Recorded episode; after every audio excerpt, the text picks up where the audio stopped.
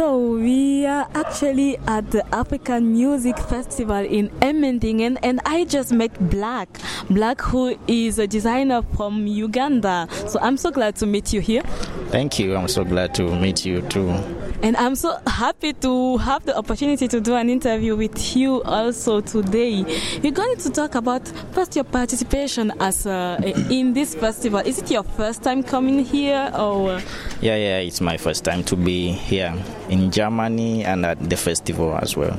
In Germany, where do you live actually?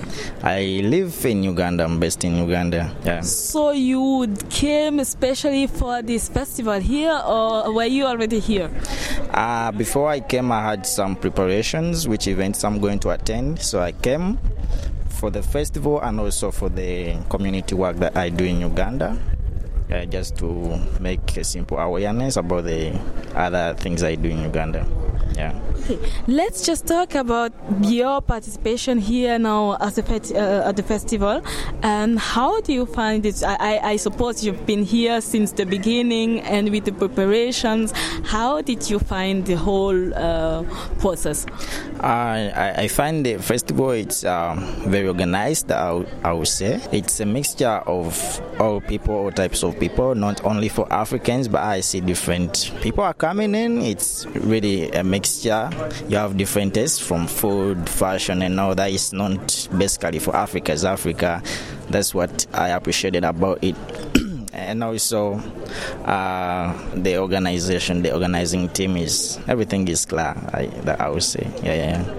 And you presented your your um, your stuff, your art. Let's say it like that. Your art, what is IGC. Why it is named IGC? Uh, IGC are initials.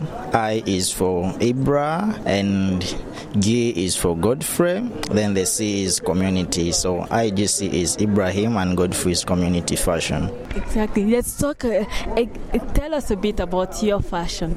Yeah, uh, I do the fashion with my colleague Ibrahim in Uganda, and with the fashion we try to. Um, show different types. Like we try to show the traditional and the tribal part of art in fashion contest from the East Africa.